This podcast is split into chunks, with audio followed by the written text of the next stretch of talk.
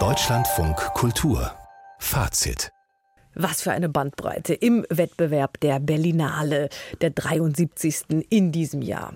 Der kryptische Kunstfilm samt griechischer Mythologie muss ja check. Mehrere Filme, in denen fast nicht gesprochen wird, check. Ein Film in Schwarz-Weiß, check. Das ist ja quasi Standard für den politischsten und vielleicht auch sperrigsten internationalen Filmwettbewerb in Berlin, also von den größeren. Aber in diesem Jahr ist auch eine Dokumentation im Bärenrennen und gleich zwei Anime-Filme. Der japanische Anime-Film Suzume von Makoto Shinkai hatte heute seine Weltpremiere. Suzume ist die Hauptfigur, ein 17-jähriges Mädchen.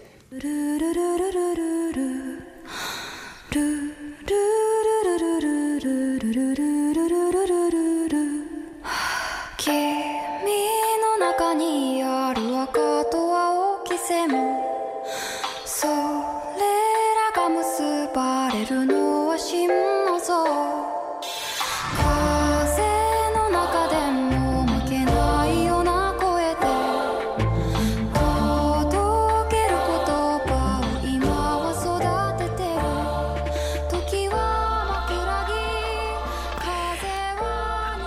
Ein Höreindruck von Suzume, dem ersten Anime-Film, der im Wettbewerb der Berlinale seit über 20 Jahren läuft. Damals gewann Hayao Miyazakis Chihiros Reise ins Zauberland, den Goldenen Bären.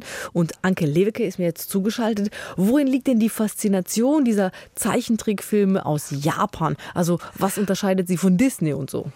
Ja, darüber gibt es ja die tollsten Theorien und auch ganze Doktor- und andere wissenschaftliche Arbeiten. Vielleicht kann man so kurz zusammenfassen, das sind einfach Fantasy-Filme der anderen Art. Also es geht immer wieder um Fabelwesen, die sich nicht einordnen lassen, die weder gut noch böse sind, die ständig ihre Erscheinungsform wechseln und damit auch ihre Charaktereigenschaften. Und dann ist noch auffällig, dass es meistens um junge Mädchen geht, die aus ihrer Schuluniform quasi hinauswachsen, also die dann auch Role Models werden. Und dieser Film äh, Suzume ist schon in Japan ein Riesenerfolg. Der wurde hier auf der Berlinale als internationale Premiere vorgestellt. Und zu jedem Anime gehört eben auch ein Titelsong und den haben wir eben gehört. Und ich wette, den kennt schon halb Japan. Und worum geht's in Suzume? Also außer diesen Gestalten, die sich nicht einfangen lassen und nicht gut oder böse sind. Naja, es geht eben um Susume, die ist 17 Jahre alt. Ihre Mutter ist gestorben. Von dem Vater weiß man eigentlich gar nichts. Sie wird bei der äh, Tante groß und dann fährt sie so zur Schule und dann kommt ihr so ein engelsgleicher Junge entgegen und sie ist so fasziniert, folgt ihm und landet in seiner Gegend, die so verfallen ist. Vielleicht war hier mal ein Erdbeben und da steht so mittenmang eine Tür. Und diese Tür öffnet sie und dann kommen so seltsame Lichtreflexe. Sie macht sie wieder zu, öffnet sie wieder. Es geht so weiter, ja, und dann verschwindet sie aber wieder und auf einmal gibt es eine Erdbebenwarnung und da, wo die Tür war, kommen so merkwürdige rote Erdwürmer raus, so ganz bedrohlich. Sie rast da wieder hin, sieht da diesen Jungen, der Sauto heißt, gemeinsam machen sie die Tür zu, verhindern das Schlimmste. Ja, und der Film handelt dann davon, dass sie viele andere Türen noch zumachen in ganz Jahren Japan. Und sie sind auch die einzigen, die diese ja, Feuerwürmer, würde ich sie mal gerne nennen, sehen. Und man könnte sagen, der Film ist eine Mischung aus neu zusammengesetzten Mythen einer Kultur, die ständig der Zerstörung durch Naturgewalten, Erdbeben, Vulkanausbrüchen, ja, und dazu gibt es aber auch noch eine richtige Portion so japanischen Popkitsch. Und ein bisschen Liebe, ne? Ja, ein bisschen viel Liebe. Aber es ist doch trotzdem auch toll gezeichnet. Es ist so sehr realistisch, dass man am liebsten da beim Essen mitsitzen würde. Es sieht alles so appetitlich aus. Und man kriegt auch durch die Animation so ein Gefühl von der Dimension von Tokio.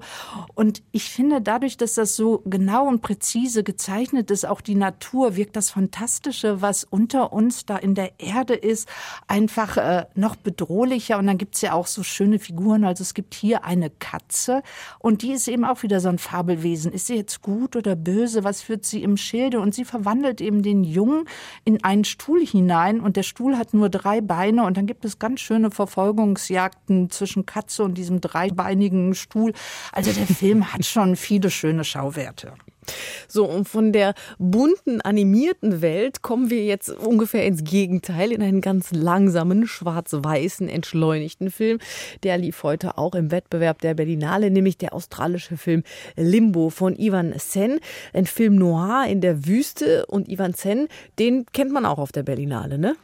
Ja, das war ebenfalls auch 2002. Damals hatte er mit seinem Regiedebüt Beneath the Clouds den First Feature Award gewonnen. Das ist eine Liebesgeschichte zwischen zwei Außenseitern gewesen. Beide haben einen Aboriginal-Hintergrund. Und das ist eine sehr autobiografische Erzählung gewesen. Ivan Sens Vater ist Europäer, der war aber immer abwesend und er hat eine Aboriginal-Mutter, ist auch in der Community aufgewachsen. Also die Heldin aus seinem ersten Film, den Rassismus, Rassismus, den die erfahren, kennt er auch aus eigener Erfahrung. Und er war einer der ersten Aboriginal-Filmemacher, die dann so international Erfolg hatten und die eben aus ihrer Perspektive Geschichten über die australischen Ureinwohner, Ureinwohnerinnen erzählen. Und warum als Film noir? Ja, weil man mit dem Genre doch so in schöner Beiläufigkeit ganz gut Stimmung, Alltag und Realität einfangen kann. Sie haben ja schon gesagt, das spielt so in einer Wüste. Das ist eine Opalgegend. Da leben die Weißen und auch die Schwarzen eben davon. Aber es ist alles so runtergekommen. Jeder lebt so in so schäbigen Häusern, Wohnwagen. Und dann kommt eben so der Ermittler an. Und das ist so, wie man ihn aus dem Film Noir kennt. So ein richtiger Hardboiled-Detektiv, auch so ein bisschen fertig. Der hat schon alles gesehen. Er ist ziemlich wortkarg, trifft aber auch auf eine Mauer des Schweigens. Und es wird ein Fall aufgerollt einer verschwundenen Aboriginal-Frau von vor 20 Jahren, aber keiner will so richtig drüber sprechen. Und dann passiert aber sowas, dass dieser Detektiv, der auch was Rassistisches hat, auf einmal zu so einer White Savior-Figur wird und diese Aboriginal-Familie wieder zusammenbringt, als bräuchte sie die starke weiße Hand. Und damit wird eben auch diese ganze Kolonial Kolonialgeschichte und der Rassismus und sowas auch so ein bisschen ausgeblendet. Also ich finde das eine merkwürdige Heldenfigur. Und eigentlich erstaunlich, dass das äh, äh, inszeniert ist dann von Ivan Sen. Was bleibt denn in diesem Film jenseits dieses weißen Retters?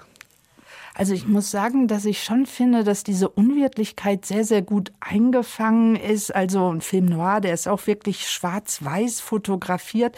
Und das war von Ivan Sen, war das von Anfang an klar, weil das ein sehr besonderer Ort in Australien ist, eine Wüste mit einem weißen Boden. When I first wrote the film Limbo, I always wanted to shoot the film in black and white from the very beginning because the location is a very special place in Australia where the ground is white. And I always felt that this film um, can be focused on the characters and the story, and the color um,